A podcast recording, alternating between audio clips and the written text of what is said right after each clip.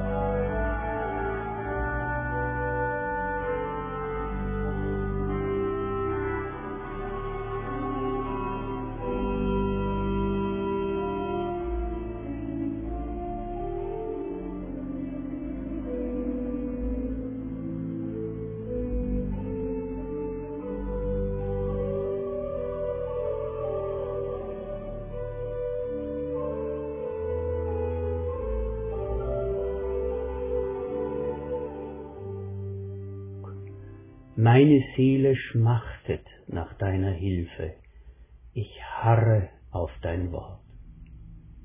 Diese wenigen Worte beschreiben den Zustand eines Menschen, der wirklich etwas braucht. Meine Seele schmachtet, wie ein geschwächtes, von Hitze und Überanstrengung erschöpftes Tier. In anderen Versen hören wir, wie der Hirsch schreit nach frischem Wasser, so schreit meine Seele Gott zu dir. Oder ich breite meine Hände aus zu dir. Meine Seele dürstet nach dir wie ein dürres Land. Psalm 42 und 143. Auf diesen Hunger und Durst will die Bibel antworten. Denn hinter der heiligen Schrift steht der lebendige Gott, dem wir nicht gleichgültig sind und der uns nicht die kalte Schulter zeigt.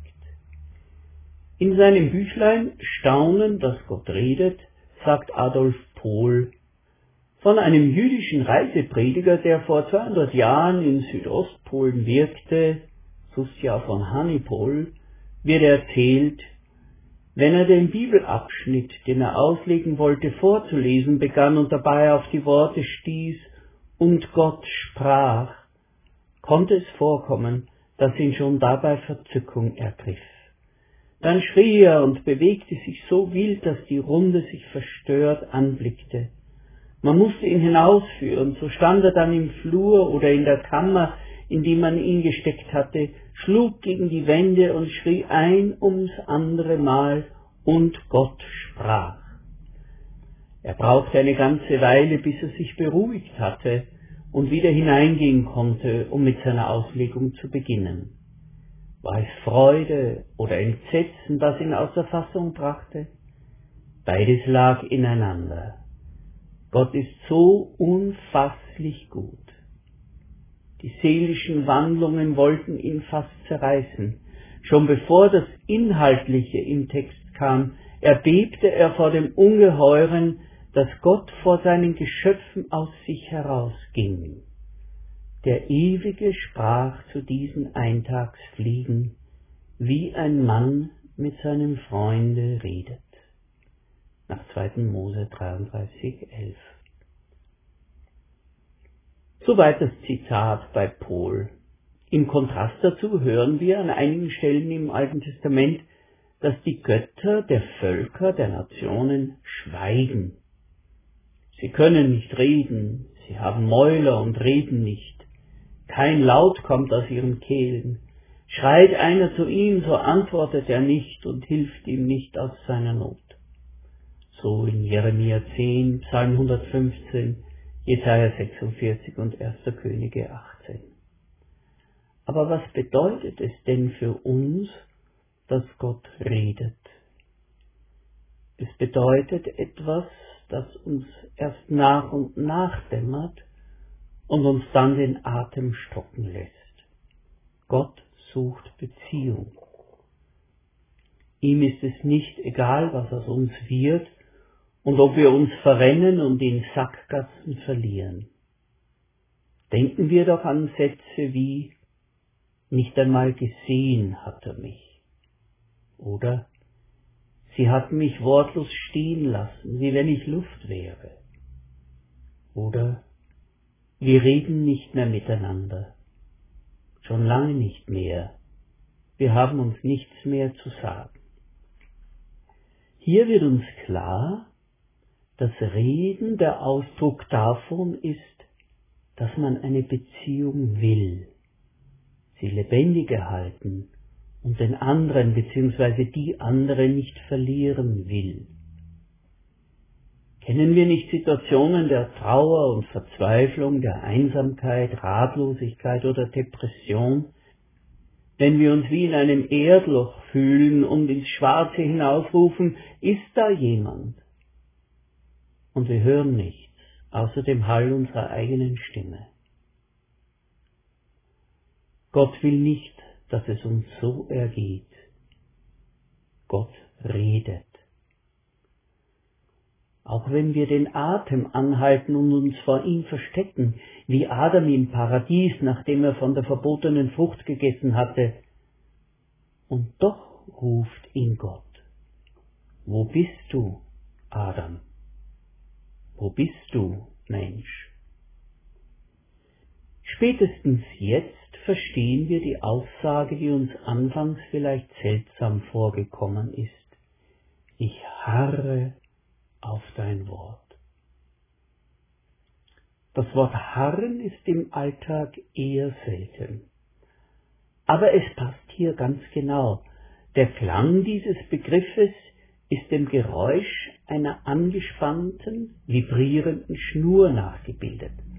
Harren. Man ist angespannt. Man lässt nicht locker. Man ist darauf angewiesen, dass man das Erhoffte auch bekommt. Ich harre auf dein Wort. Rede doch. Miteinander reden ist eine Lebensverbindung, die tiefer geht als alles andere. Es ist der Verbindungskanal von der Tiefe in einem selbst mit der Tiefe eines anderen. Und der Psalmbeter braucht genau das. Er sagt, ich warte, harre auf ein Lebenszeichen von dir, Gott. Sag etwas. Ich brauche Hilfe. Ich kenne mich nicht mehr aus. Gib mir ein Zeichen, eine Antwort. Vielleicht ist es Einsicht und Orientierung für eine Entscheidung, die das weitere Leben prägen wird. Vielleicht sagst du, ich denke mir dies und jenes und andere reden mir die Ohren voll, aber es hilft mir nicht. Ich brauche ein Wort, das mich trifft und in mir nachklingt. Vielleicht ist es allein schon die Zusicherung, dass man nicht allein ist mit der eigenen Angst, einem akuten Schmerz oder Entmutigung. Aus solchen Empfindungen und Erlebnissen formen sich für den betenden Menschen im Psalm 119 die Worte Meine Seele schmachtet nach deiner Hilfe, ich harre auf dein Wort. Die Tiefenschicht, aus der die Bibel herauswächst und sich nach den verschiedensten Richtungen hin verzweigt, ist eine Ich-Du-Beziehung wie der jüdische Religionsphilosoph Martin Buber sie nennt. Eine Ich-Du-Beziehung, nicht eine Ich-Es-Beziehung. Religion, Glaube ist nicht eine Sache, die man eben auch neben all dem anderen noch bedienen muss. Der Kern, zu dem alle Wurzelfäden der Bibel hinlaufen und aus denen sie sich speist, ist das atemberaubende Bekenntnis des Apostels Johannes, Gott ist Liebe. Dieses Bekenntnis kann so fest werden in uns, dass wir die Spannungen und Widersprüche in unserem Ergehen, in dem, was wir erleben, im Blick auf die Welt, verkraften können. Vieles bleibt rätselhaft. Und wenn wir die ganze Bibel lesen, könnte man sich verlieren in Aussagen, die wir nicht zusammenkriegen können mit dieser so überwältigenden Aussage, Gott ist Liebe. Manche Passagen und Regionen des Alten Testaments sind eben spröde und ausgedörrt. Oft sehen wir die großen Zusammenhänge nicht mehr und das könnte uns verwirren und entmutigen. Darum brauchen wir Hilfe beim Lesen der Bibel, vor allem auch beim Lesen des Alten Testaments.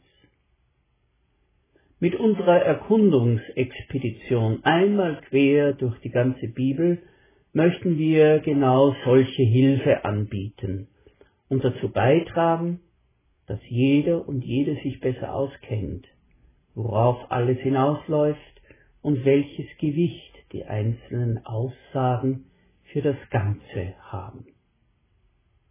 Wir halten daran fest, dass am Ende aller Wege klar und offen zutage treten wird, Gott ist Liebe. Aus diesem Grund hört Gott nicht auf, mit uns zu reden, durch das in Jahrhunderten gewachsene Wort der Bibel.